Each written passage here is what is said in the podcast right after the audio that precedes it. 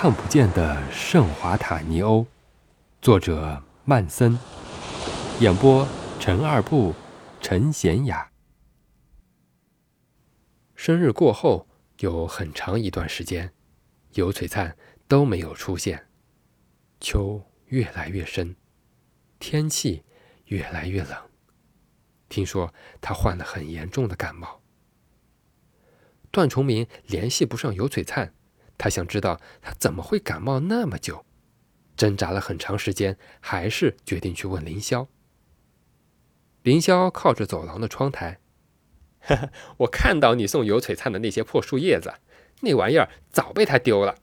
他怎么样和你有什么关系？段崇明镇住。原来人与人之间的关系是这样的薄，彼此之间一点维系也没有。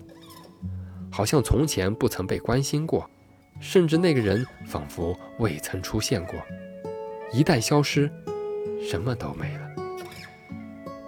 原以为杨树叶是两个人的秘密，可他不但被第三个人知道，还被嘲笑。可是怎么办？他没有办法责怪尤璀璨。如果自己的短板之处能让他笑话一番，也是值得的。段崇明试着自己找过尤璀璨，他小心翼翼地握着他家的地址，转了三趟车才到那里。可是，在看到那座华丽丽的别墅时，他怎么都鼓不起勇气去按门铃。差距这种东西一直存在，只是没想到越想拉近，反而离得越远。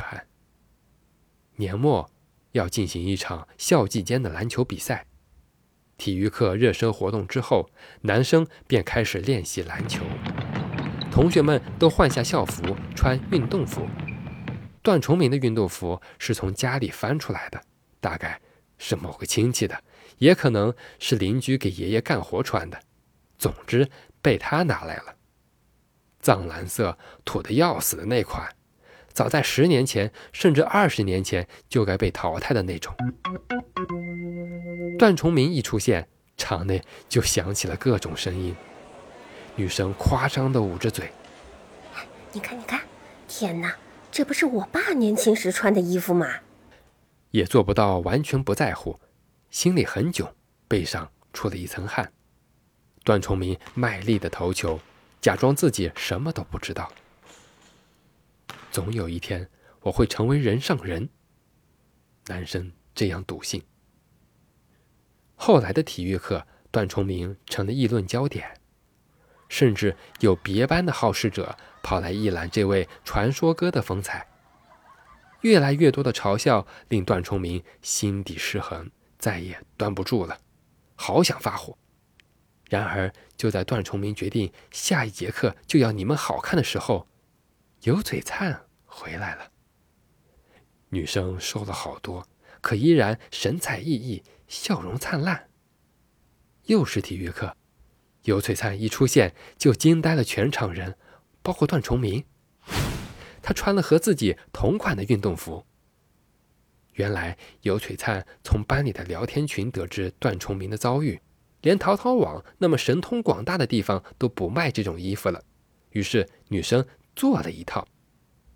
有女神撑腰，段崇明不再异类。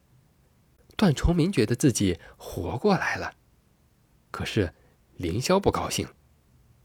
他警告段崇明：“你不要太得意，尤璀璨是不会喜欢你的。”年末比赛之后，段崇明到校园里面的理发店剪头发，冤家路窄，又遇见凌霄，彼此互看一眼，都没搭理对方。凌霄先剪完。和理发师耳语了几句就走。段崇明没想太多，坐在镜子前，看着看着觉得不对劲儿了。理发师居然要在他的头上剪出一个心形，待他发现阻止，左半边的头发已经被一推子推干净了。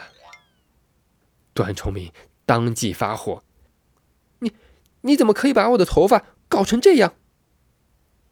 理发师一脸无解。刚才那个人不是你的朋友吗？是他。是他搞的鬼。没辙，段崇明直接剃了光头。数九寒冬，他秃着脑袋，冷风嗖嗖的，还被教导主任狠狠警告。这造型，段崇明生怕尤璀璨看见。可是进了教学楼，看到的第一个人就是他。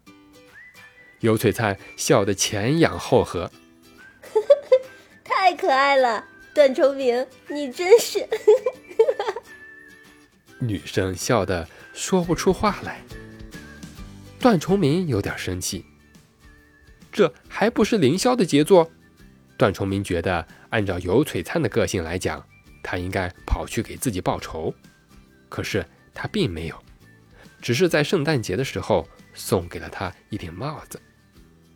段崇明有点吃味的想，毕竟青梅竹马的人是他们。不过这帽子可真暖。